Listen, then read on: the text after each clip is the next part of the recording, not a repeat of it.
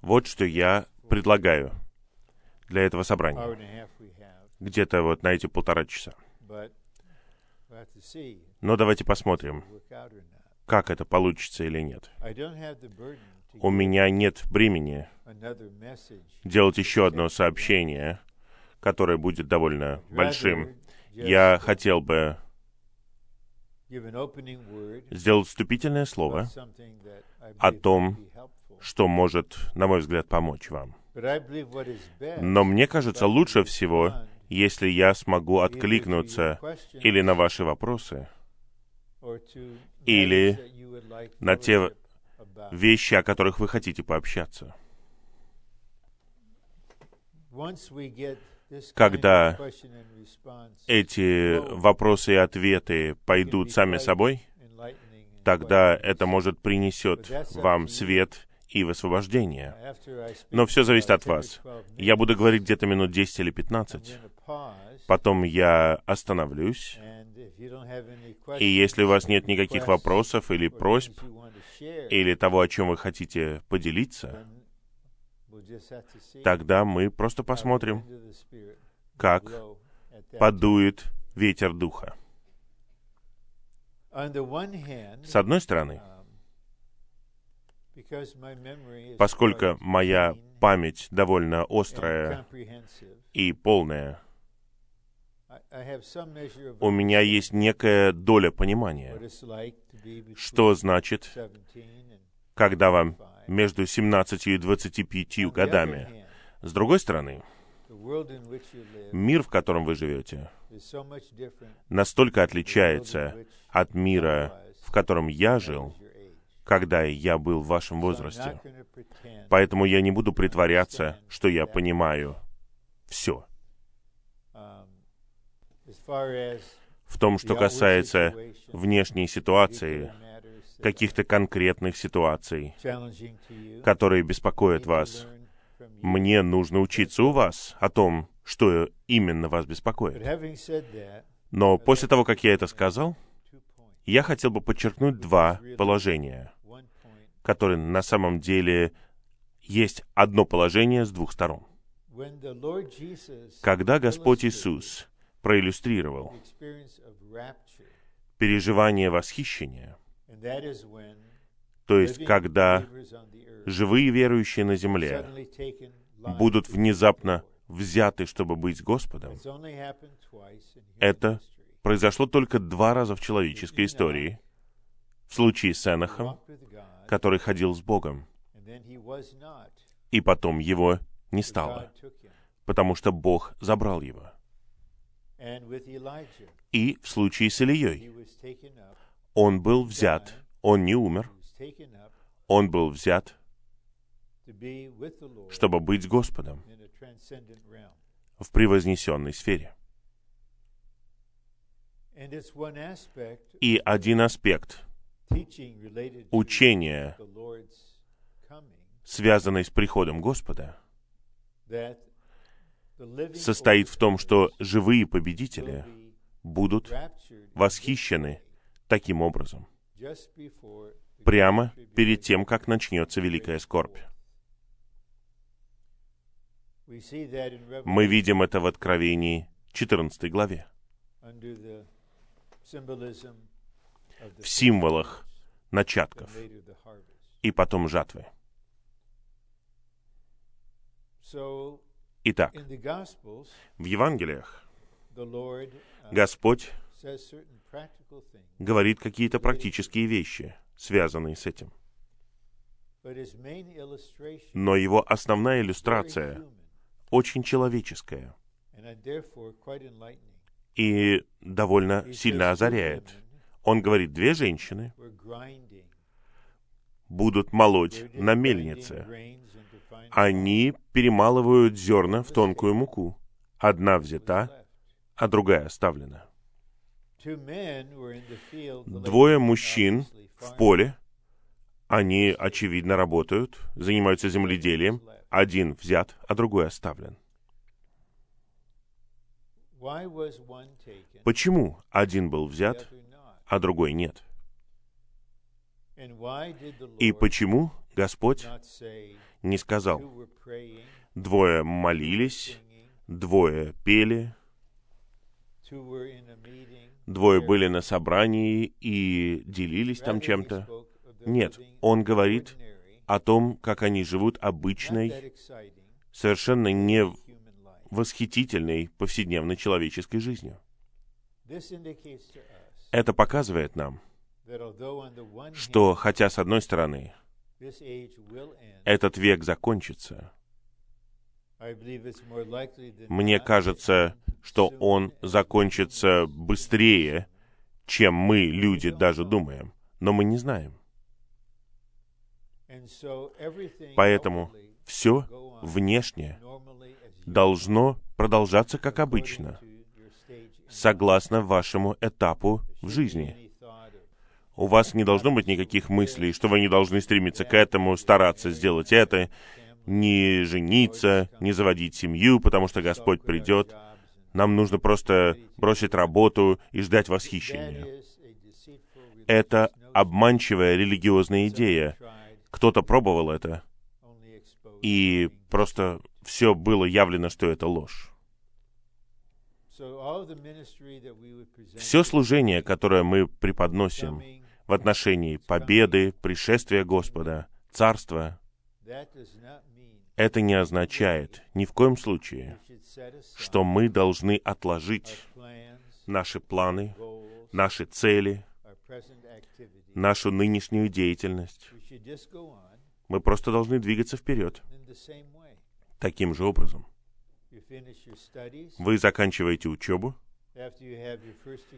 получаете образование и начинаете думать, что дальше. Может быть, аспирантура? Может быть, работа? Может быть, взять год для того, чтобы исследовать Европу? Или что-то экзотическое? Или полновременное обучение? Или жениться? И в свое время вы женитесь, у вас не должно быть мыслей, зачем жениться, Господь грядет. Да, Он грядет, но вы должны быть нормальными, у вас должен быть нормальный брак, у вас должна быть нормальная семья, вы должны быть нормальными относительно своих планов и своей профессии. Потому что Господнее Слово показывает, что те, кто готов быть взят внешне, они просто нормальные, обычные люди. Они делают то, что необходимо делать для того, чтобы поддерживать какую-то степень нормальности в своей жизни. Но вот та сестра, которая была взята, и один брат, который был взят, в них вы видите очень важное внутреннее отличие от тех, кто был оставлен. Господь не просто закрывает глаза и случайно выбирает. Вот тот, на кого Он показал, того и забирают. Нет, Бог не такой. Итак, одна из женщин, сестер, один из мужчин, братьев, в то время как они занимались внешне и практически какими-то вещами в повседневной жизни, внутренне и одновременно, они жили в другой сфере. И в своем духе они едины с Господом, они живут Господа, они позволяют Господу жить в них. Они откликаются на Господне помазание внутри них. Они откликаются на побуждение Господа молиться. Но те, которые оставлены, они верующие, такие же, как те, кто восхищен. Но в них нет развития. По крайней мере, нету зрелого развития их внутренней жизни с Господом. Поэтому они незрелые, и если использовать иллюстрацию о урожае в 14 главе Откровения, только начатки, только те, кто созрел прежде, те, кто последовал за Агнцем, куда бы он ни шел, те, кто едины с ним, они будут готовы к восхищению. Те, кто не научился развивать свою внутреннюю жизнь с Господом и жить божественно-человеческим существованием и человечески-божественным существованием, они не готовы, они не созрели. Поэтому им необходимы определенные обстоятельства для того, чтобы приготовить их. Затем это слово, это 24 глава Евангелия от Матфея, это подкрепляется неким учением Господа в Евангелии от Луки в 17 главе и в 21 главе. Небольшое слово о Луке, который написал это Евангелие и Деяние. Мне нужно подождать, пока я сяду с ним и поговорю с ним в грядущем веке. У нас будет вечность, чтобы узнать друг друга. Я просто сказал бы, Лука, ты был врачом, и ты использовал медицинские термины в своих трудах. Но ты оставил свою практику и стал соработником Павла, может быть, ближайшим к нему. Потому что в конце Павел говорит, «Один Лука со мной». И, брат Лука, в твоем Евангелии ты много говоришь о о материальной стороне человеческой жизни, о деньгах, о том, что драгоценно. Я тут кое-что предполагаю в отношении тебя, и вот я жду и хочу узнать у тебя. Мне кажется, ты был очень хорошим врачом. И мне кажется, ты был довольно обеспеченным. И ты сделал то же самое, что ты описал в своем Евангелии. Когда Павел пришел к тебе и попросил тебя оставить свою практику и присоединиться к нему в его служении, ты оставил все. Поэтому в твоем Евангелии ты смог описать такие ситуации. Затем, когда он сам говорит о восхищении, о том, что побеждающие верующие будут взяты живыми в присутствие Господа, он говорит что-то практическое и напоминает нам об одном человеке. И он говорит, если вы в поле работаете, и внутренне вы осознаете, что Господь призывает вас, не возвращайтесь домой за своими вещами. Не говорите, «О, нет, мой любимый галстук, мой iPad, мой телефон, какой бы он там ни был». Потому что этот момент будет испытанием. И ваш отклик или рефлексы будут показывать, научились ли вы жить в физической сфере нормальным образом, но не быть захваченным ничем.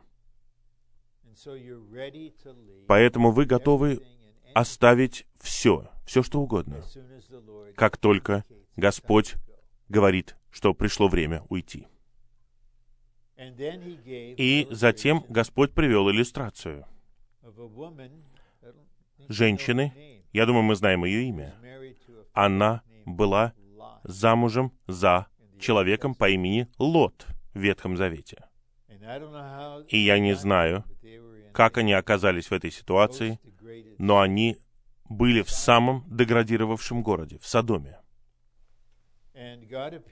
И Бог явился Аврааму и показал Аврааму, что на Содом и Гамору придет праведный суд. Потому что он хотел, чтобы Авраам молился и ходатайствовал за Лота. Так и сделал Авраам.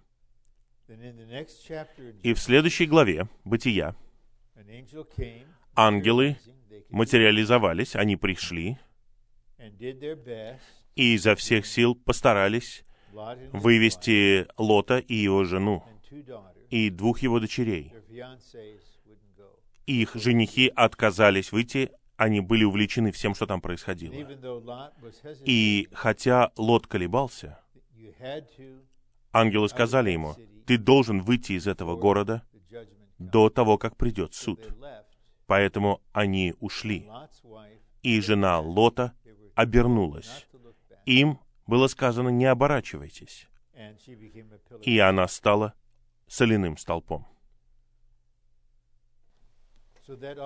Это также показывает, что хотя внешне она согласилась, то есть она сказала, хорошо, нужно идти. В сердце она так и не ушла. И ее сердце осталось там. Она в итоге осталась посередине. Не в городе, который подвергся суду, не в цели, которая у них была. Итак, Господь, когда Он пасет нас, обучает нас жить тем, что мы называем богочеловеческой жизнью, на любом этапе жизни, на котором мы находимся, мы не освобождены от страданий, обязанностей на разных этапах человеческой жизни. Просто потому, что у нас есть Христос, это не освобождает нас от человеческих обязанностей и трудностей. Но те, кто будет живыми победителями, и я не пророчествую, я не буду говорить, что вот в такой-то году Господь придет. Это происходило много раз, и всегда это оказывалось неправдой. Просто есть ощущение, что мы близки к концу. Это просто ощущение. Мы близки к концу. Уже прошло две тысячи лет. Такое впечатление, что Господь за последние 500 лет восстановил все, что необходимо восстановить. Ему нужно просто осуществить все это в жизнях святых и в церквях, чтобы появилась действительность тела Христова в поместных церквях. Когда он решит, что эта действительность, то есть житие победителей, достаточно, тогда он решит, что невеста готова. И он сделает это, или вот-вот сделает это, он изменит геополитическую ситуацию на Земле, чтобы внутреннее состояние победителей и внешние обстоятельства на Земле соответствовали пророчествам. Итак, будут внешние указания — в том случае, если меня здесь не будет, когда это произойдет, или вы не сможете написать мне смс когда это начнет происходить, но будут какие-то указания. Так же, как народ Израиля был восстановлен, и верующие в 19 столетии молились об этом и ждали этого, и это произошло. В 1967 году, во время шестидневной войны, брат Ли восстанавливался после операции в больнице. Когда он узнал об этих новостях, он встал на колени и начал хвалить и славить Господа за значение всего этого. Потому что в Луке есть пророчество, что Иерусалим — будет попираем язычниками до конца. Итак, следующий физический знак — это храмовая гора. Это третье по святости место для мусульман. И если вы когда-либо были там, вы должны быть очень осторожны в отношении того, как вы ведете себя. Это для них святое место, там огромная мечеть стоит. Но все это снесено будет, потому что есть пророчество об этом. В книге пророка Даниила, в Евангелии от Марка в 13 главе, во втором Фессалоникийцам, во второй главе, что Антихрист сядет в храме и будет требовать поклонения. И будет лжепророк, который будет принуждать всех, и кто откажется, будет убит. И тогда начнется великая скорбь. Это внешнее, общее, пророческое видение. Поэтому, когда сейчас я с вами и смотрю на вас, и у меня много чувств, и я восхищаюсь, но то, что я вижу, и это не божественное откровение, вот то, что я вижу в своем духе, вот что. Когда Господь вернется, не все верующие будут моего возраста. Верующие будут всех возрастов. И ядро, поскольку движение Господа всегда с молодыми, как войском, Господь Иисус умер в 33 с половиной года. Его апостолы были намного моложе Его. И когда Он вознесся, Он возложил всю ответственность за движение Бога на этих молодых людей. Вот таков путь Господа. И Он не пойдет другим путем.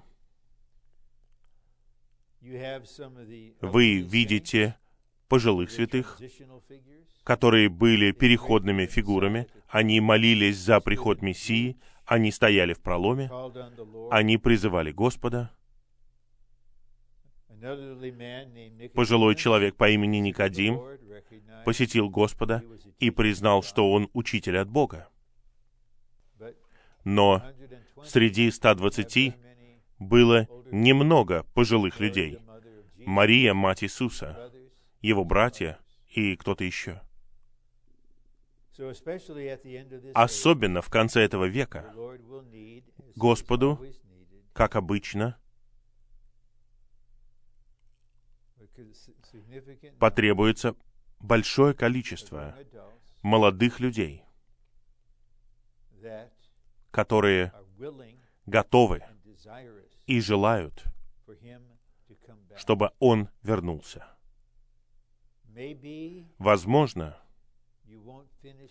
вы не закончите писать свою докторскую диссертацию.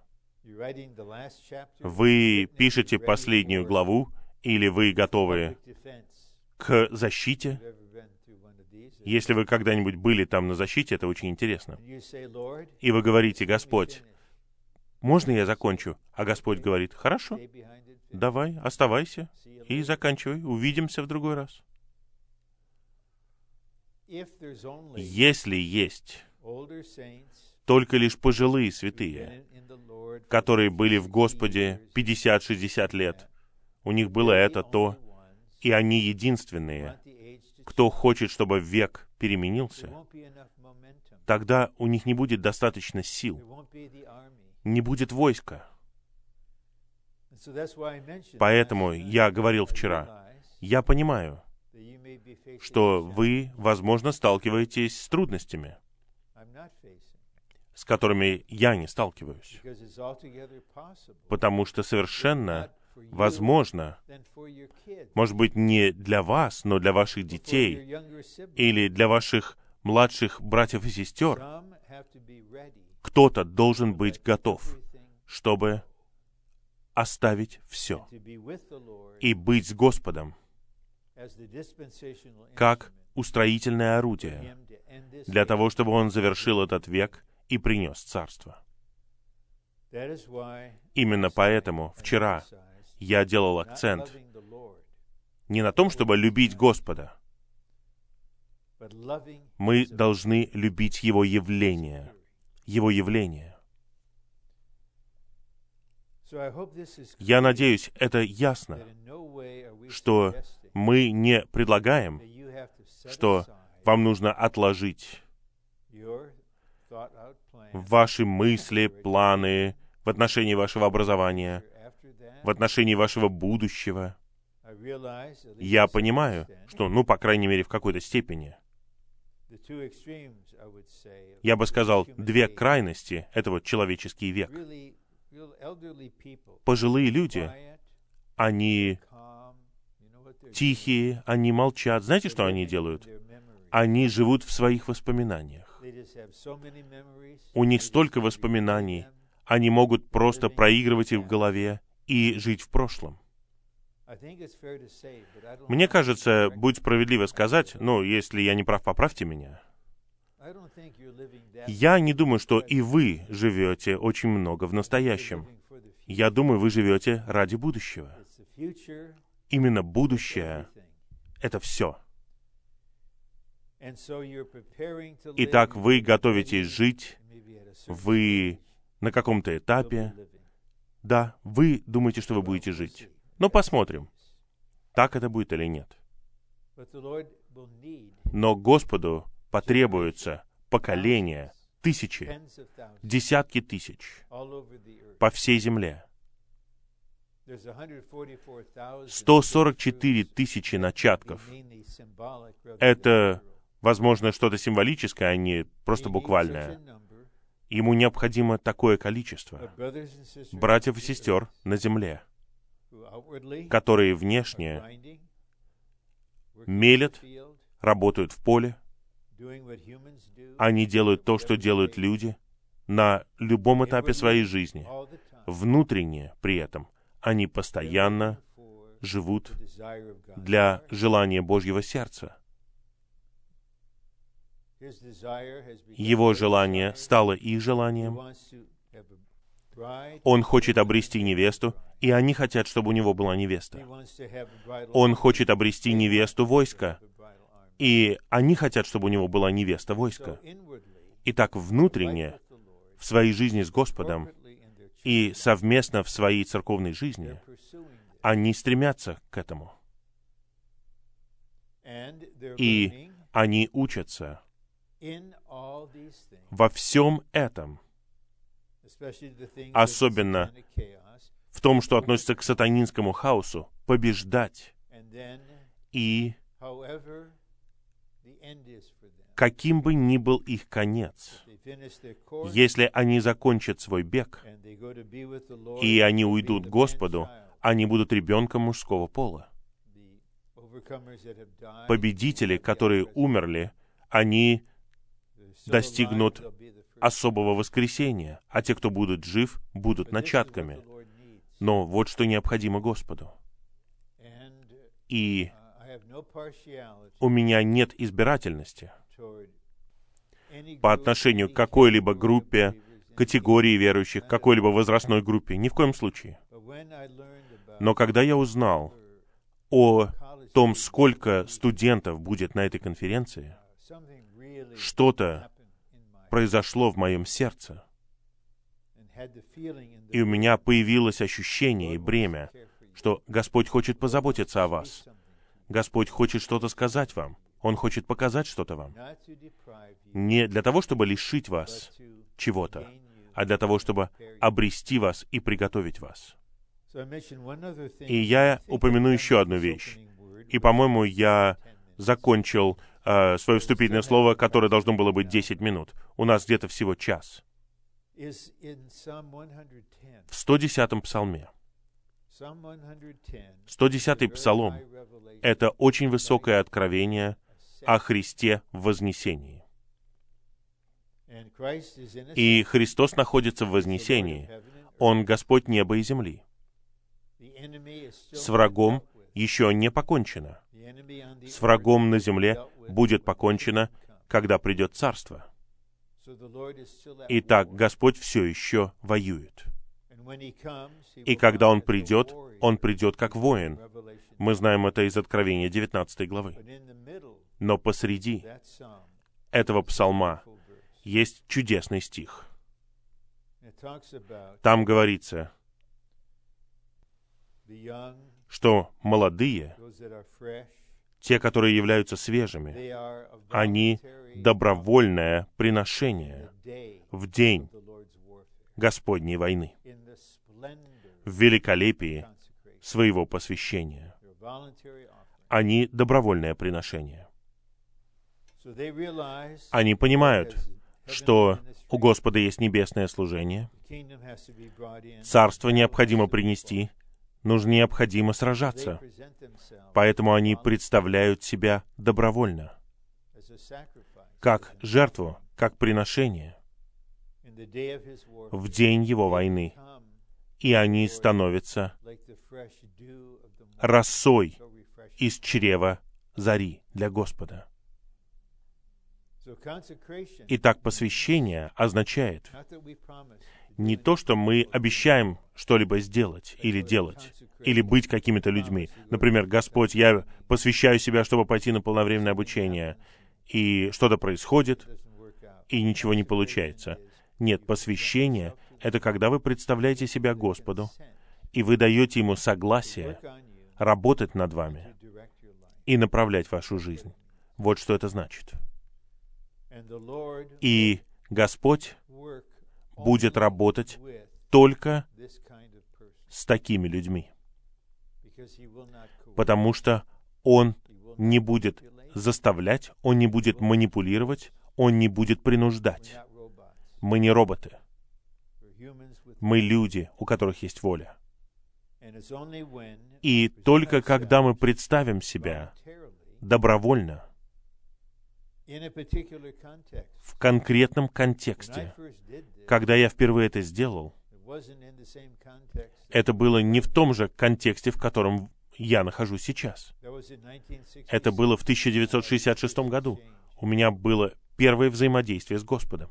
60-е годы — это был переломный момент. Это было радикальное время.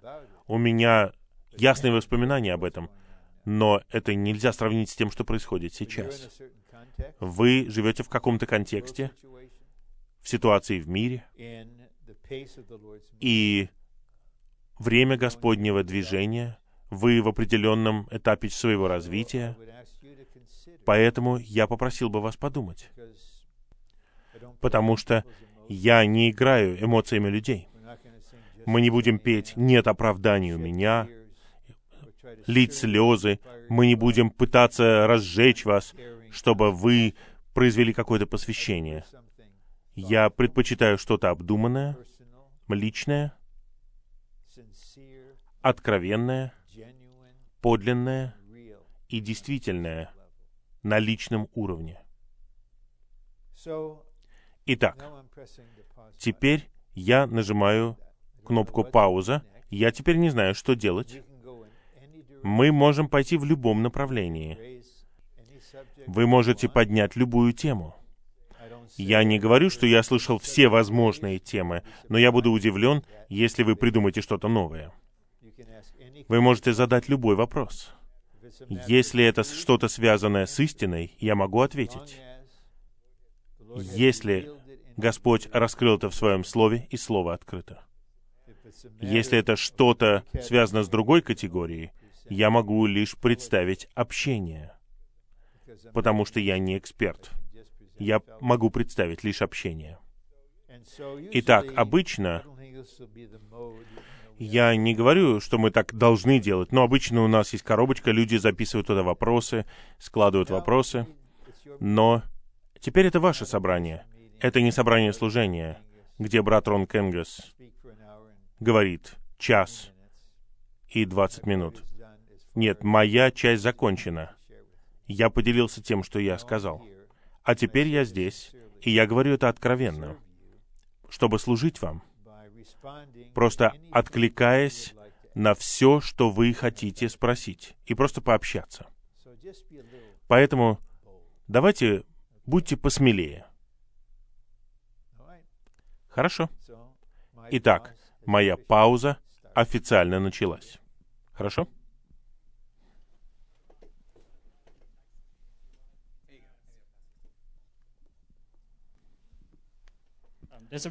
Один брат прислал мне смс и попросил задать вопрос. В первом сообщении вы сказали о том, что мечеть на Храмовой горе будет разрушена, и евреи возьмут эту почву и построят там храм.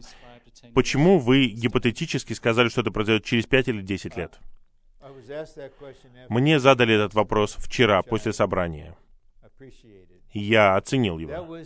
Это ни в коем случае не является предсказанием. Это просто спонтанные слова, из-за которых у меня иногда возникают проблемы, но я не чувствую, что у меня есть проблемы. Итак, что стоит за этим? Это может произойти в любой момент. Это может произойти даже в эти выходные. Поэтому, когда я сказал 5 или 10 лет, я просто хотел показать, что это может произойти в любое время. Но теперь, в качестве ответа на ваш вопрос, я могу сказать, может, произойдет это и через 50 лет, и через 70 лет. Но мне неуютно использовать такие большие цифры. Я просто пытаюсь показать, что нет никакой срочности, но есть ощущение надвигающегося конца. Я ни в коем случае не утверждаю, что 5 или 10 лет — это предсказание о том, что вот между 2023 и 2028 годом произойдет именно это. Нет. Я таким не занимаюсь. Я не согласен с теми, кто это делает. Итак, мудрый я или нет, я просто отвечаю за все слова, которые я говорю. Но я пытался подчеркнуть именно это. Пожалуйста, смс-ку пошли ему с ответом, ладно? Хорошо?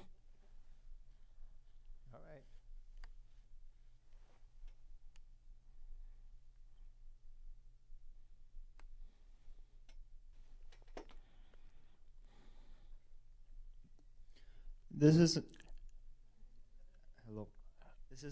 это, может быть, даже и не вопрос. Это просто то, о чем я хотел, чтобы все подумали. Есть один молодой человек, которого я знал с детства. Он где-то на 5 или 10 лет старше меня. Он очень хороший человек. Он благочестивый, он много делает для Бога. И однажды он был на работе, и металлическая труба ударила его по голове. И он потерял сознание, и со временем он очнулся через какое-то время, и он потерял стабильность разума. Я не видел его, но я говорил с его семьей. Им трудно. Я знаю, что все работает на благо для Бога. Я не знаю, что это, но я знаю, что все это на благо. И я просто хотел сказать, что если вы вспомните его, а, молитесь о нем. Его зовут Эндрю. Может быть, если это Божья воля, он снова станет тем человеком, каким он был раньше. Аминь. Господь, исполни в своем сердце то, что Ты предназначил для нашего брата. Будь жизнью для него сейчас. Утешай его, паси его. Будь явлен в нем.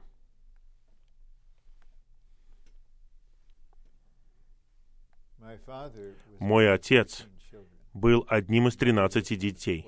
Моя мать была одной из двенадцати детей. Они выросли в нищете. Образование моего отца формально остановилось в восьмом классе. Он пошел в училище компании Ford и стал выдающимся работником на компании Ford. Он работал с инструментами. И однажды он стоял за станком, это был огромный станок, и оператор крана был недалеко от него. И у него на шее был пульт управления краном, и он нажал не ту кнопку. И стрела, к которой был прикреплен огромный крюк, качнулась и припечатала голову моего отца к станку. Затем стрела качнулась во второй раз и ударила его во второй раз. Один глаз был уничтожен, зрительный нерв в другом глазу пострадал. И его череп был деформирован, и исправить его невозможно. Вот я говорю вам это. Почему это произошло? Я не знаю. Я не знаю. Но я знаю, что я наблюдал в своем отце, в его слепоте.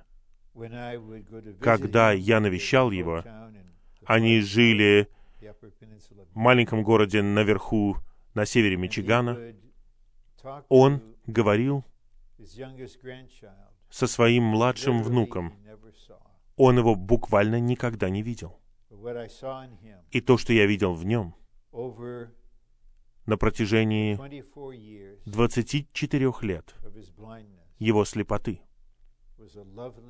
это было прекрасное увеличение Христа в человеке. Я говорю это, потому что мы не осмеливаемся толковать то, что произошло с твоим другом. Но Господь полностью обретет его, и он будет в воскресении, и его разум, и его тело будут совершенными. Это просто такое небольшое отступление.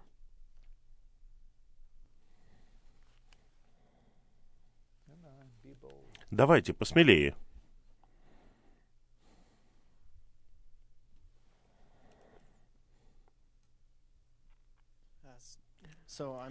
Я живу в Менкето, университет Миннесоты, и я только что узнал, что трудно касаться Господа, потому что там так мало братьев, если вообще есть. Все мои друзья, все они неверующие. И очень трудно найти кого-то, с кем бы я мог поговорить о Боге, об общении. Меня разрывает. Я могу касаться Господа в одиночку, но я хотел бы касаться его совместно с кем-то. Как мне примириться с этим? Итак, какой вы курс? Я первый курс. И какой ваш домашний город? Моносало, Миннесота. Там есть церковная жизнь? В Миннеаполисе есть и в Бруклин-парк. Но я живу к югу оттуда. Нету простого ответа на твой вопрос. Но мне интересно, что произойдет, если регулярно, каждую неделю, ты будешь использовать или Skype, или Viber, чтобы связываться с братьями и сестрами, где угодно в Северной Америке. Просто 15 или 20 минут проводить с ними в общении, в молитве, в чтении Слова. Я надеюсь, я не скажу ничего лишнего, моя пара сейчас здесь, надеюсь, это нормально. Но когда Господь уже хотел, чтобы я шел вперед и снова женился, сестра была в Москве. А я в Анахайме, в Калифорнии. И у меня на моем айпаде, вы знаете, есть э, Skype. Я так особенно его и не научился использовать. И я не знал, что такое Viber, пока она меня не научила. Но мы очень многого добились благодаря Скайпу и Вайберу. Я не рекомендую это, но если ваш дорогой находится на другой части Земли, лучше по скайпу сделать предложение, нежели вообще не сделать предложение. И я говорю это, потому что есть реальная нужда, у брата реальная нужда. И мы не должны просто говорить такие приятные вещи. Даже если он касается Господа в Слове, он один, ему нужно общение. Разве было бы нехорошо, если бы прежде чем вы уедете, был бы какой-то путь? Может быть, вы не единственный, кто в этой ситуации. вам необходим такой контакт. И это может стать чем-то очень приятным. Я имею в виду общение между мужчиной и женщиной. Это может очень освежать. Но в любом случае, попроси Господа, чтобы Он снабжал тебя день за днем, хранил тебя от лукавого и дал тебе товарища. Спроси его, Господь, разве нет верующего в этом студгородке, который тоже ищет товарища? Посмотрим, что он сделает. Хорошо.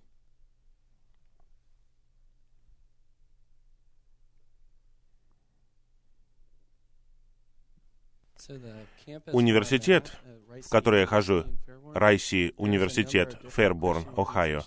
Там много разных христианских организаций, и я встретился с некоторыми верующими, которые очень любят Господа. И с некоторыми из них я близко подружился.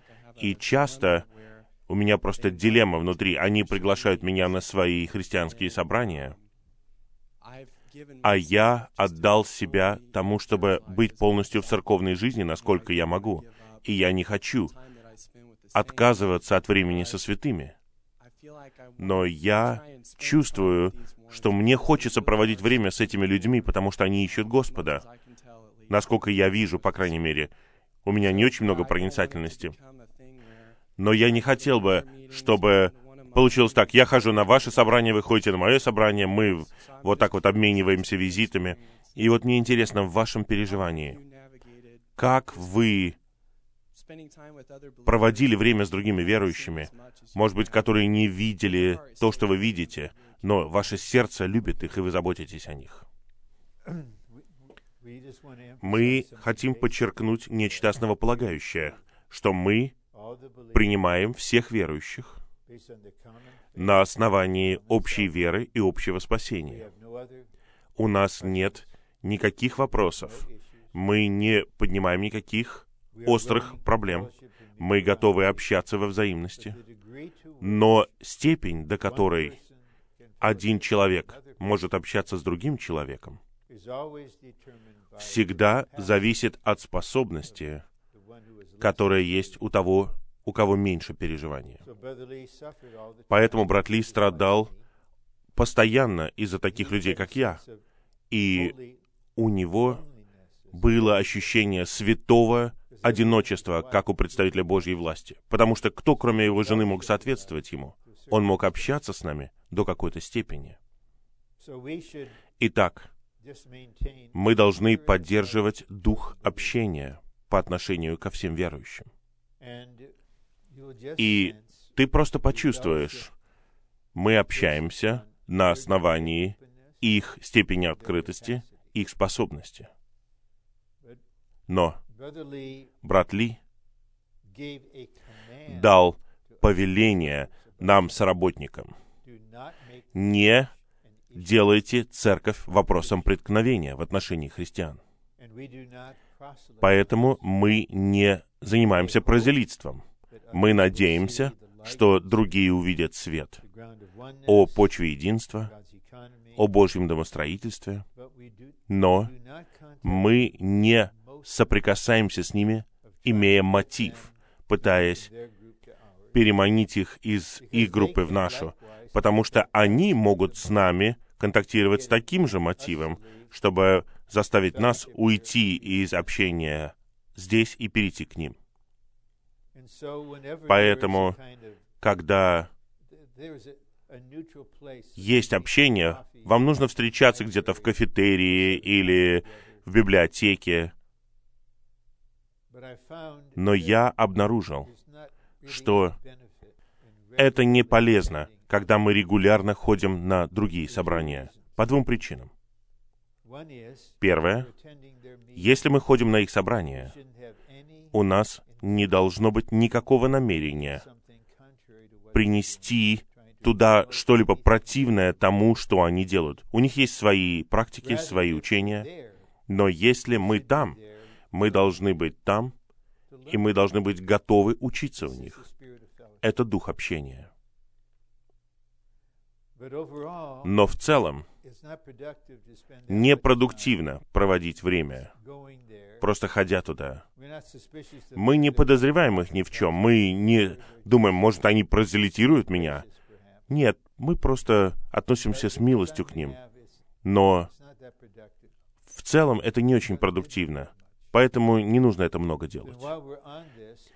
Пока мы говорим на эту тему, я хотел бы сказать о похожей теме, которая, возможно, когда-то поднимется.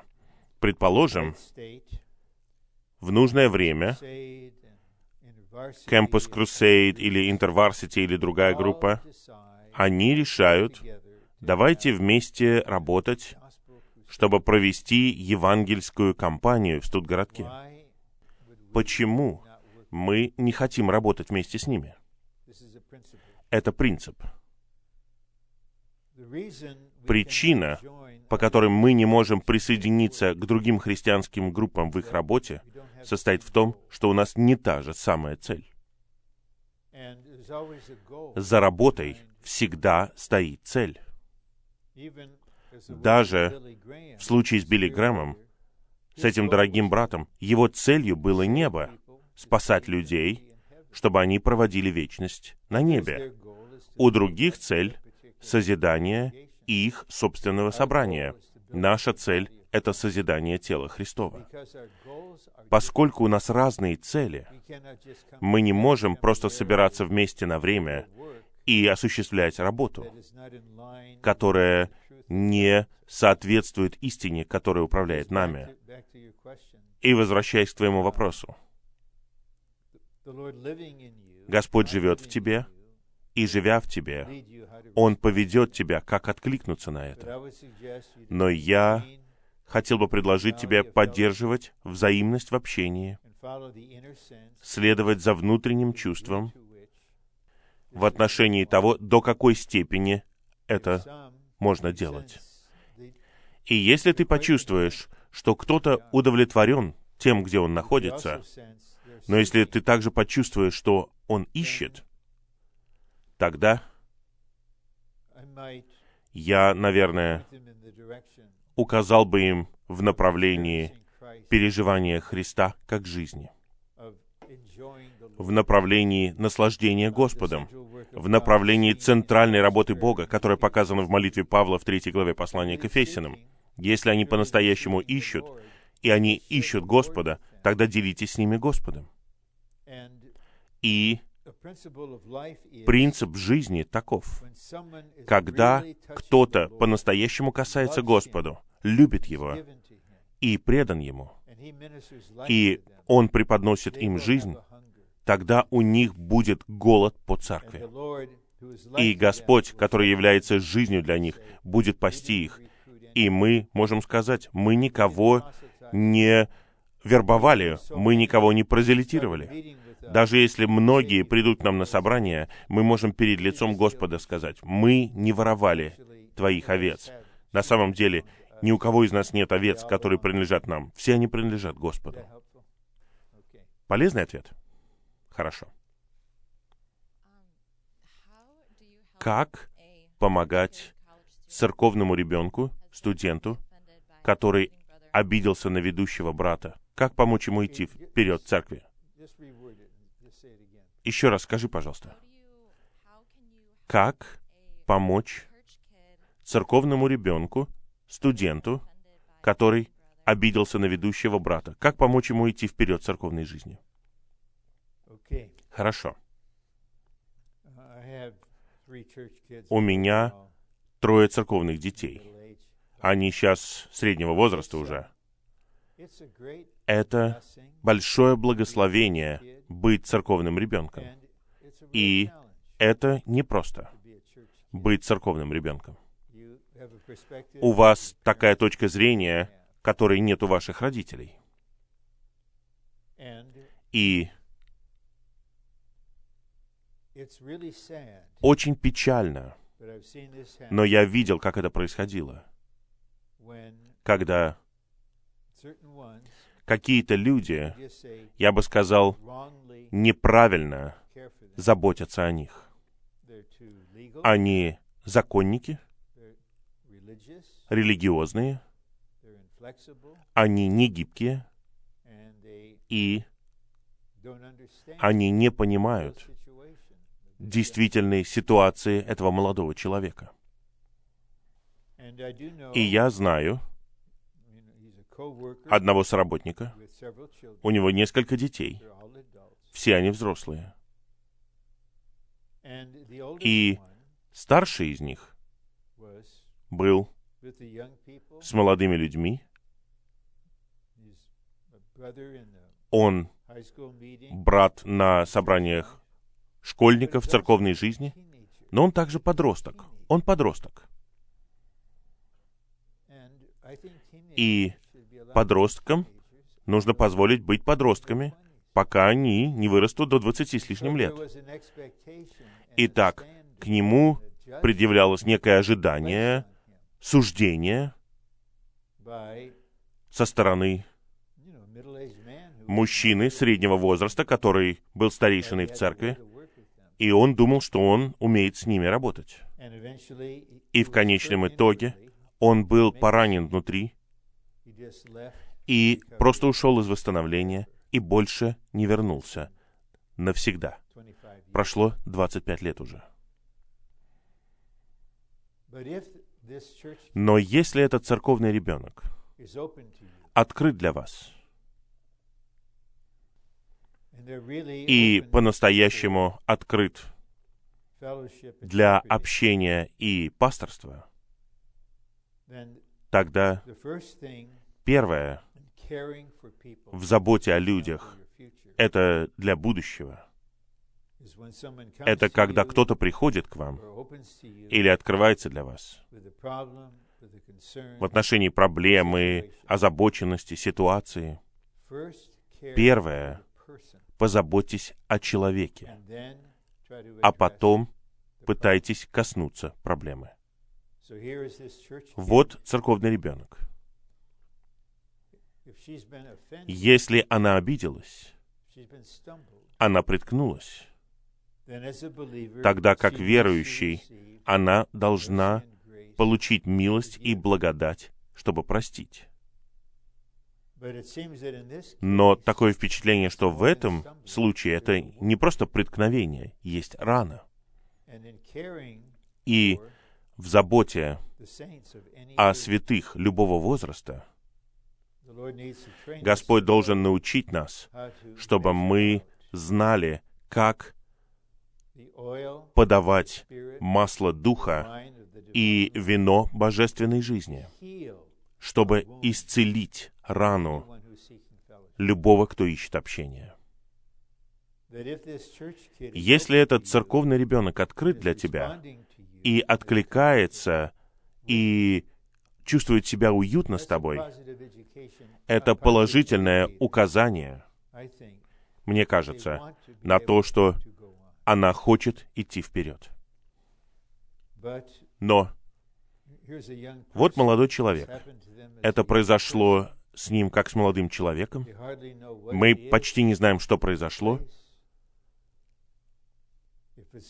Если это касается старейшины или ведущего брата, может быть, у этого святого есть страх коснуться власти и так далее.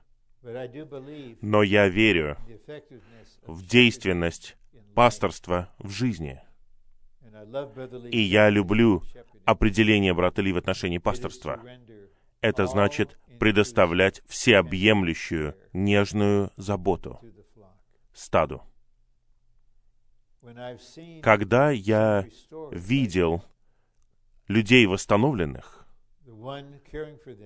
те, кто заботился о них, были не в кавычках сильно духовными, но они были Иисусно-человечными. Может быть, они пекли им печенье с шоколадной крошкой или делали что-то человеческое вместе, что предоставляло обстановку, где жизнь могла бы течь. Я знаю одного брата в большой церкви, и это очень положительно. Он играет в баскетбол с молодыми братьями. И мне кажется, когда он играет, единственная возможность быть искренним в баскетболе — это играть до победы. Итак, он не идет на компромисс. Это человеческая сторона. И церковным детям это необходимо. Это отклик. И я надеюсь, он поможет тебе хоть как-то. Хорошо? А, хорошо, вот еще одна сестра. Можно я задам пару вопросов? Или мне нужно один вопрос? Нет, ограничения по вопросам нет. И первый вопрос такой. Как вежливо ответить «нет» подруге христианке в деноминации? Она хочет пригласить меня на свое собрание. Вот подруга начала проводить студенческие собрания, она хочет, чтобы я приходил туда, но я не могу объяснить ей истинную причину, потому что она не готова услышать о почве церкви и о том, что там нет никакой жизни. Это вот мой первый вопрос. Как ответить вежливо христианам, если они приглашают нас на собрание? Хорошо, давай-давай, первый вопрос ответим. Пока я не забыл первый вопрос, потом перейдем ко второму. Почему ты не хочешь идти? Но там нет никакой жизни. Там просто все мертвое. Ну хорошо, ты не можешь говорить, что ваше собрание — это долина сухих костей, и если я пойду туда, я буду вдыхать аромат смерти, поэтому я не пойду туда. Ты просто говори. У меня просто... У меня просто нет мира ходить. И причина вот в чем. Я предана собраниям верующих, которые полны жизни и наслаждения. Видишь, это что-то косвенное. Потому что мы не должны быть дипломатичными. Мы не должны говорить, у нас нет времени. Нет, это не причина. Ты просто говори, у меня нет мирного чувства. Я ценю твое приглашение. Второй вопрос. Только два? Ты можешь три задать? Хорошо, буду помнить об этом. Итак, второй вопрос. Как принимать решения? Потому что я чувствую, столько решений нужно принимать в отношении карьеры, образования, полновременного обучения, и это пугает. Меня пугает принятие решений, потому что я беспокоюсь. Откуда я знаю, принимаю ли я решение согласно Божьей совершенной воле? О, это хороший вопрос. Хорошо. Ты, как и все, не хочешь сделать ошибку. И ты, как все, понимаешь, Бог знает, что Он хочет от меня. Я хочу информацию от Него. Я хочу, чтобы Бог сказал мне, что делать. Тогда я это сделаю, и у меня не будет проблем с Богом. И это совершенно типично и совершенно нормально в начале. Но на самом деле, с точки зрения Бога, мы просто делаем его компьютером. Вы вводите туда какую-то информацию, и вы хотите получить ответ «Да». Так говорит Господь. Получи такое образование, иди на полновременное обучение в таком-то году. Да. Я согласен. Начинай ходить на свидание с этим братом. Да. Существует тайна здесь. Но есть три элемента, которые взаимодействуют. Но мы не можем их превратить в систему. Первое — это ощущение, которое у тебя есть, обитающее ощущение в твоем духе, исходя из твоего контакта с Господом. Второе — подлинное общение, которое предоставляется тебе, в противоположность чьему-либо мнению. Пусть Господь защитит тебя от мнений. Хорошо? Тебе не нужны мнения пожилых людей. которые повлияют на тебя и будут направлять тебя. Это не общение. Но подлинное общение, которого ты ищешь. И третий элемент — это обстановка. Она должна позволить это. Когда все три соединяются вместе, именно тогда у нас есть полная уверенность, что это то, что я должен делать. Однако, бывают времена, когда один из трех элементов будет сильнее, чем двое других. И здесь я хотел бы сказать что-то, что, на первый взгляд, может быть, озадачит тебя, но это будет направление твоего развития. Я расскажу тебе подлинную историю. Очень выдающаяся сестра на четвертом семестре, к концу четвертого семестра, пришла ко мне в субботу, и в понедельник ей нужно было принять окончательное решение в отношении медицинского университета. Ее приняло несколько университетов. В итоге у нее осталось два университета, один в Нью-Йорке, один в Калифорнии. И она хотела узнать, в чем воля Божья. Какую медицинскую школу выбрать? Итак, она молилась, молилась, молилась, и Бог молчал, молчал, молчал. И она немного общалась, она не была беспечной в общении. И вот она пришла ко мне. И я упражнялся перед Господом. И вот что я ей сказал. Я сказал ей, «Сестра, я не думаю, что Бог скажет тебе что-либо или покажет тебе что-либо. Он хочет, чтобы ты приняла решение. Он един с тобой, Он доверяет тебе, и тебе нужно просто принять решение, и после того, как ты его сделаешь, ты почувствуешь жизнь и мир. В этот момент так она и сделала, несомненно. У меня было чувство внутри, что она поедет в Нью-Йорк. Она поехала в Нью-Йорк, она пошла в медицинскую школу, ее будущий муж приехал в Нью-Йорк, они поженились, у них дети, они все еще там. И иногда происходит такое. Еще один фактор. Это, может быть, происходит не всегда, но это происходит часто. Господь может повести нас часто, более конкретно, когда мы в движении. Вот пример апостола Павла. Если кто-либо и знает Божье всевластие, знает волю Божью, путь Божий, время Божье, направление Бога, так это Павел.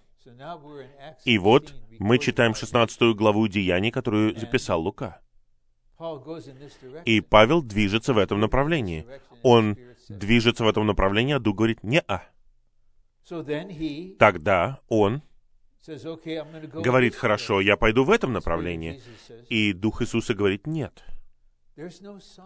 Нет указаний, что Павел был озадачен. Это было бы написано в Новом Завете. Вот я, я не знаю, куда я иду. Пока он двигался, Господь с большей готовностью ведет вас, нежели когда вы просто сидите и боитесь сделать шаг практически все решения.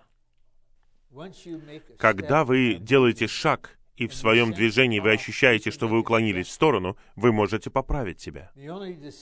Единственное решение, в котором вы не можете этого сделать, это когда вы решаете жениться на человеке, и вы женитесь. Но послушайте, если вы решаете, я пойду учиться в юридический университет, получив степень бакалавра. И так вы идете туда, и вот вы там, и у вас нет никакого мира. Вам не нужно осуждать себя, что вы сделали ошибку. Это указание на то, что вам нужно просто развернуться. Приведу пример. Послушайте до конца, прежде чем у вас возникнет какое-либо чувство. У меня есть особый дар. Он практически сверхъестественный, чудодейственный. И это дар дезориентации. Я теряюсь где угодно и когда угодно, в любых обстоятельствах. Я сворачиваю не туда, иду в не том направлении, и вот меня приглашают в одну местность, где-то 35 миль от Анахайма. Братья говорят мне, как туда доехать. На запад по 91-му шоссе, потом 710-е шоссе. И вот я сворачиваю на 710-е шоссе, а там надпись «Добро пожаловать в Лос-Анджелес». А я-то еду в Торренс. И так я сделал ошибку. И сразу же моя ошибка становится водительством. Я разворачиваюсь, еду на юг, вместо того, чтобы ехать на север. И я узнал, благодаря своему сверхъестественному дару, я должен выделять больше времени на дорогу, потому что я теряюсь. В итоге я добираюсь до места. Я понимаю, что это не дает вам те ответы, которые вы надеялись получить. Но нет ответов, которые вы надеетесь получить постоянно. Господь хочет, чтобы все между нами и им было личным. Он не просто хочет давать нам информацию или направление. Господь, я ищу Тебя отчаянно, делать мне это или нет. Благодарю Тебя, Господь. Все, я потом вернусь, когда мне потребуется еще водительство. Господь хочет вести вас, пася вас, живя вас. Но эти три вещи будут работать вместе. Но не бойтесь принять человеческое решение. Не бойтесь. Потому что когда вы принимаете решение, это значит, вы делаете шаг, и теперь вы в движении. И если Господь не соглашается с направлением, в котором вы движетесь, тогда у вас будет конкретное чувство об этом внутри. Хорошо. Еще минут пятнадцать. Куда мы будем двигаться?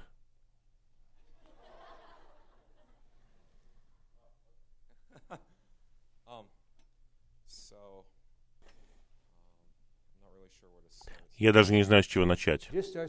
Начни с чего-то, и тогда получится у тебя. Хорошо.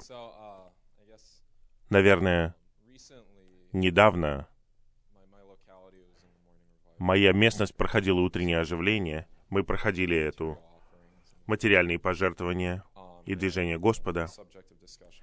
И возникла вот эта тема обсуждения. И мое впечатление о Господнем восстановлении — это о том, что есть две группы, две категории людей. Это полновременные служащие и те, кто работает, чтобы поддерживать полновременных служащих в их работе. И все это совершенно ясно. И вот мой вопрос, наверное, такой. Есть два, наверное, пути карьеры, но мне интересно, будут ли они полезны для Господнего движения каким-либо другим путем. Вот как христиане. Нет, давайте я так задам вопрос. Как христиане, мы, наверное, должны помнить о ситуации в мире, но, наверное, полезно ли будет, полезно ли нам, как верующим, участвовать активно в том, чтобы определять ситуацию в мире. Что вы думаете, например, о том, чтобы заниматься карьерой в политике, в правительстве, которые подразумевают контакты с миром? Это вот вторая часть. Хорошо.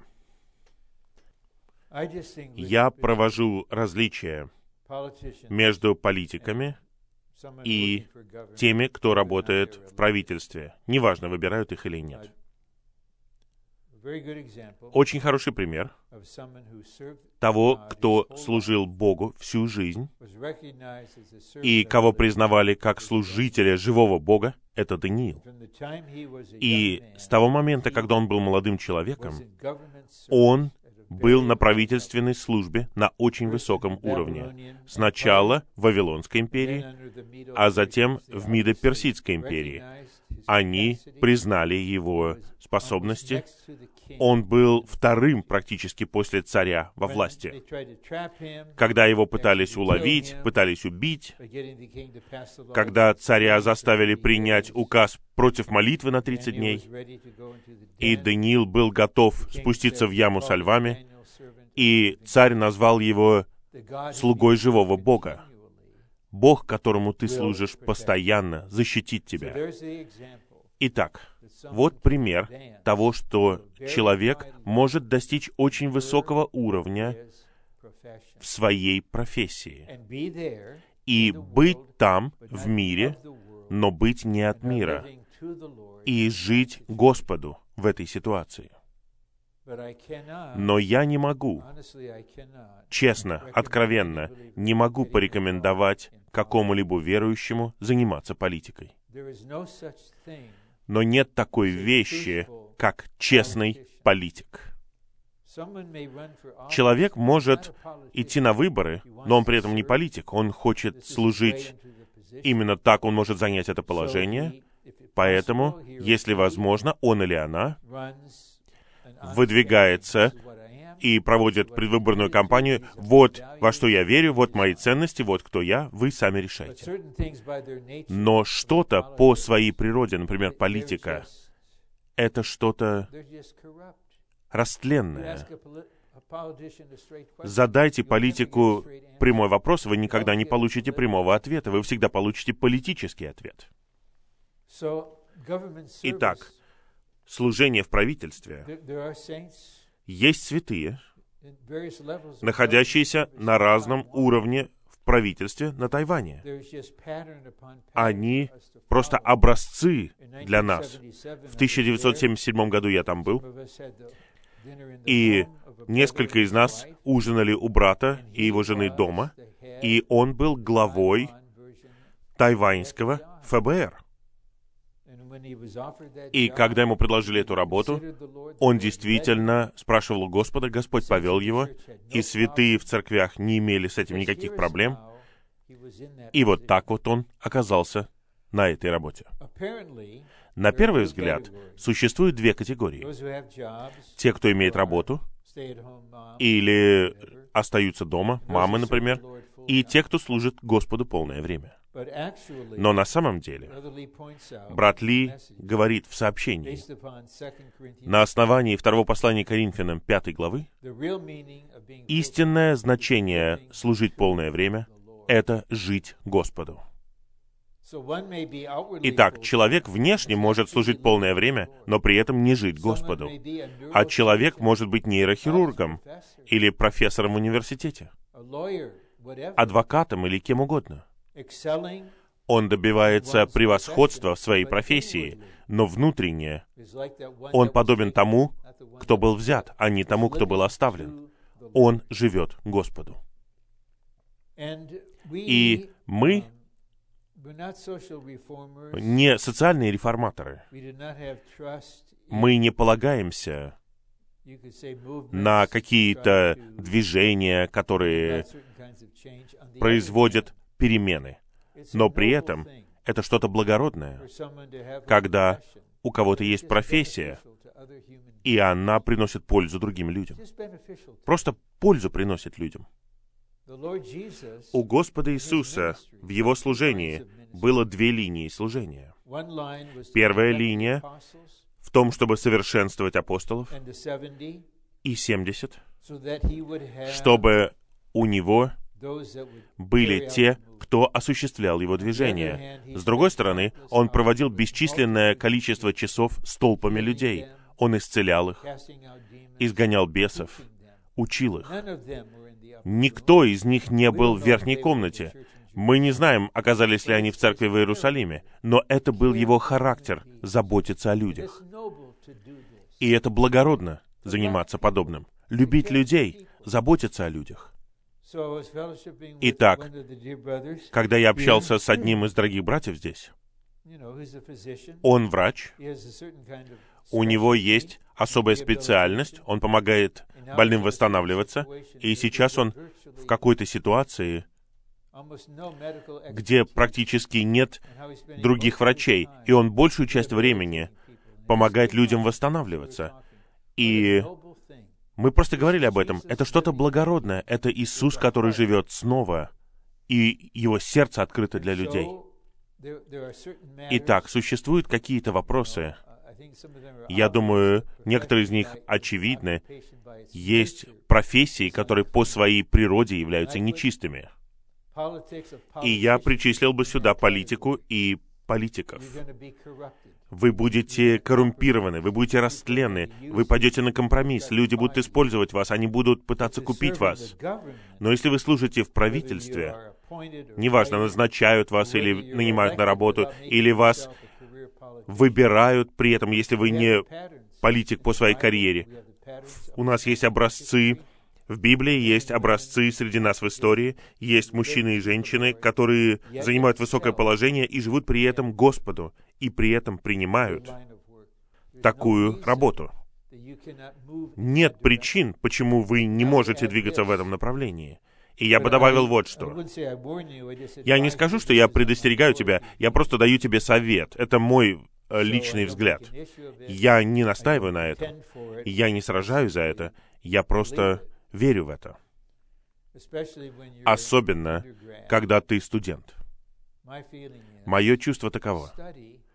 Учись, изучай то, что тебе нравится, и то, что у тебя получается, то, что тебя интересует. У тебя есть вся оставшаяся жизнь, чтобы быть практичным. Если хочешь быть композитором или музыкантом, двигайся в этом направлении. Если хочешь изучать искусство или хочешь быть писателем, если бы мои родители сказали бы, «Рон, мы знаем, что лучше всего для тебя. Мы хотим, чтобы ты стал или физиком, или бухгалтером». Первое, я не понимаю никого из вас, кто изучает физику. Я просто восхищаюсь вами. А если бы мне нужно было бы стать бухгалтером, я думаю, я просто сошел бы с ума. Меня оставили в покое, вот согласно тому, как Бог сотворил меня. Вот такой мой взгляд. Бог сделал тебя определенным образом. У тебя есть определенные способности, интересы, почему бы не стремиться к этому? Я знаю, кто-то скажет, а какая у тебя будет работа? Как ты будешь зарабатывать себе на жизнь вот этим? Хорошо. Вам нужно зарабатывать на жизнь, поэтому вы будете писать симфонии или музыку кантри или гимны как хобби. Но не подавляйте то, какими Бог сделал вас. Таланты даются согласно способности каждого. Это слово Господа в Евангелии от Матфея 25 главе. И эта способность — это комбинация того, как мы родились и как мы получили образование. Если вы хотите заниматься общественной работой, или вы хотите заниматься какой-то другой работой, я не вижу никаких причин, почему Господь не поведет вас туда. Хорошо? У нас осталось время. У нас еще минут пять осталось. Вот сестра здесь. Хорошо. Я получила вопрос, и я просто прочитаю его. Что делать, когда не можешь найти Господа и чувствуешь, что ты не можешь этого сделать, и не знаешь, как двигаться вперед? Просто невозможно жить христианской жизнью. Хорошо. В наших взаимоотношениях с Господом мы должны уделять внимание всем чувствам, и мы должны приходить к Господу такими, какие мы есть. И если это чувство никуда не уходит, не просто на время появляется, а остается, тогда я сначала спросил бы у Господа, Почему я ощущаю себя так? Есть причина, почему вы так себя ощущаете. Может быть, враг обвиняет вас день и ночь, и вы еще не знаете, как ответить на это. Как только вы научитесь отвечать на это, благодаря крови Агнца, тогда это все прекратится. Не надо делать это чем-то личным. Я просто говорю вам разные варианты. Может быть, вы просто в депрессии. Просто из-за своей биохимии. Может быть, это состояние, которое не является духовным. И я не врач, конечно. Я не советник. Я просто брат. Но наша душа является мостом между духом с одной стороны и телом с другой стороны. Поэтому и наше тело, и наш дух влияет на нашу душу. Наше тело — это тело греха и тело смерти. Это слова Павла. И тело смерти может повлиять на химию в теле, и это влияет на нашу душу и на нашу психологию. Если кто-то унывает, впадает в депрессию из-за этого, просто получите помощь от экспертов. Это не означает, что вы глупые или вы психически больны. Это означает, что вы верующий, у которого есть тело смерти, как у всех. И единственное решение для такого тела — это получить новое тело в преображении. Но это, наверное, произойдет не в эти выходные. Поэтому, если вы можете получить какую-то помощь, чтобы убрать симптомы, я имею в виду серьезно.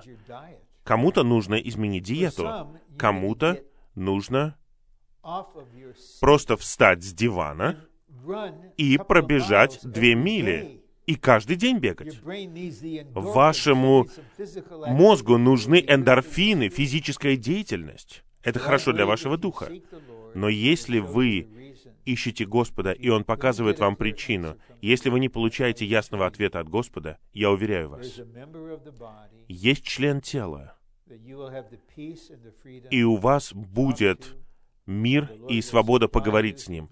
И Господь будет снабжать вас через этого члена, и вы сможете двигаться вперед. Потому что то, что вы встаете и задаете этот вопрос, показывает, какое у вас сердце и какой у вас ищущий дух. Это показывает, что вы за Господа, вы хотите быть за Господа, вы хотите двигаться за Господом, вы хотите переживать Господа, вы хотите наслаждаться Господом.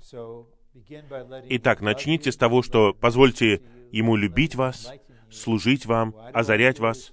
Господь, почему я так себя чувствую? Он не оставит вас во тьме.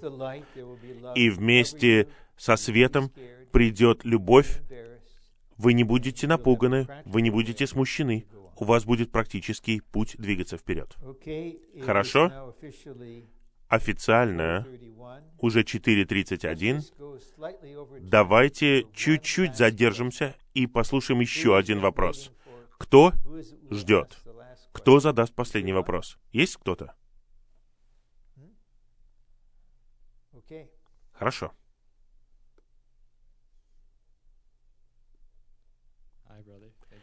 Здравствуйте, брат. Спасибо, что вы встретились с нами. Вот мой вопрос. Как найти равновесие между церковной жизнью и нашей личной жизнью?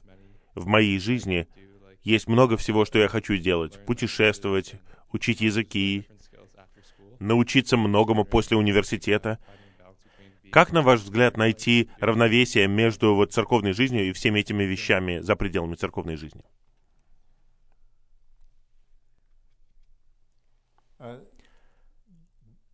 Основополагающий момент в моем ответе — это наше посвящение. Когда мы посвящаем себя Господу, помимо многих вещей, мы посвящаем также свое время. Свое время. Наши способности, наши планы, наше будущее, наше все — Итак, это посвящение дает Господу основание действовать в нас. Это одна сторона. С той стороны, которая более важна для ответа на твой вопрос, вот те вещи, которыми ты интересуешься, вот если они сами по себе, в них нет ничего неправильного. Брат, у тебя есть свобода. Идти за этим. Хочешь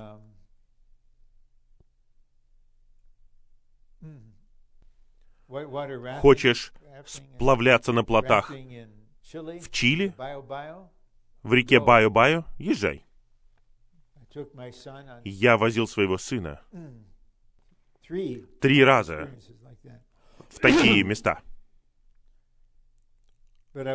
Но я надеюсь, что по мере того, как ты движешься в этом направлении, ты будешь обращать внимание на внутреннее чувство.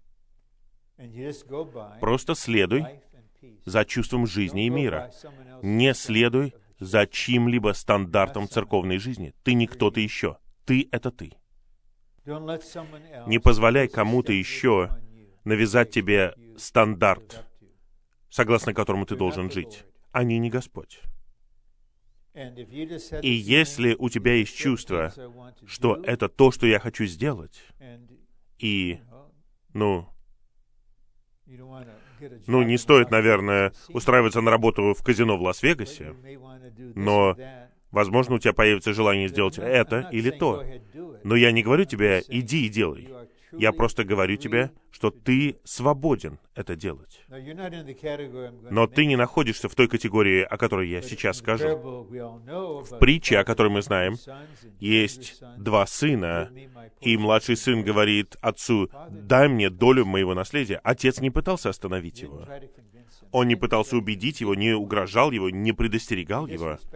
Он чтил его решение. Мы не говорим о чем-то подобном. Я бы сказал вот что. Если это что-то, что ты хочешь делать, тебе нравится это делать, ты наслаждаешься этим, и это само по себе не разрушительно для тебя, это не разрушает тебя, тогда будь там, где ты есть сейчас, и давай. Если Господь остановит тебя, тогда это Господь, которому ты отдал себя. Я верю, святые, что в вашей возрастной группе вам нужно просто место для того, чтобы изучать что-то, исследовать, проверять что-то, ну, с положительной стороны. Вам нужно принимать собственные решения. Я не даю вам лицензию делать все, что вы хотите. Нет. Но в то же самое время я не хочу, чтобы вы находились под каким-то религиозным стандартом, который вы сами себе сделали или кто-то еще вам сделал. Но сейчас вы хотите участвовать в этом, и это отвлекает вас от церковной жизни. Но вот сейчас, значит, так вот все есть. И я верю, что те, кто знает Господа и любит Его, не будут осуждать вас, не будут показывать на вас пальцем, не будут пытаться переделать вас, они будут просто здесь и поддерживать вас в любом решении. Хорошо? Хорошо. Я думаю, мы здесь закончим. Было бы неплохо, если бы несколько из нас, четверо или пятеро, просто вознесли короткие молитвы, чтобы мы закончили с того, с чего мы начали. Мы коснемся Господа в молитве. Краткие молитвы то, что Господь даст вам. Аминь.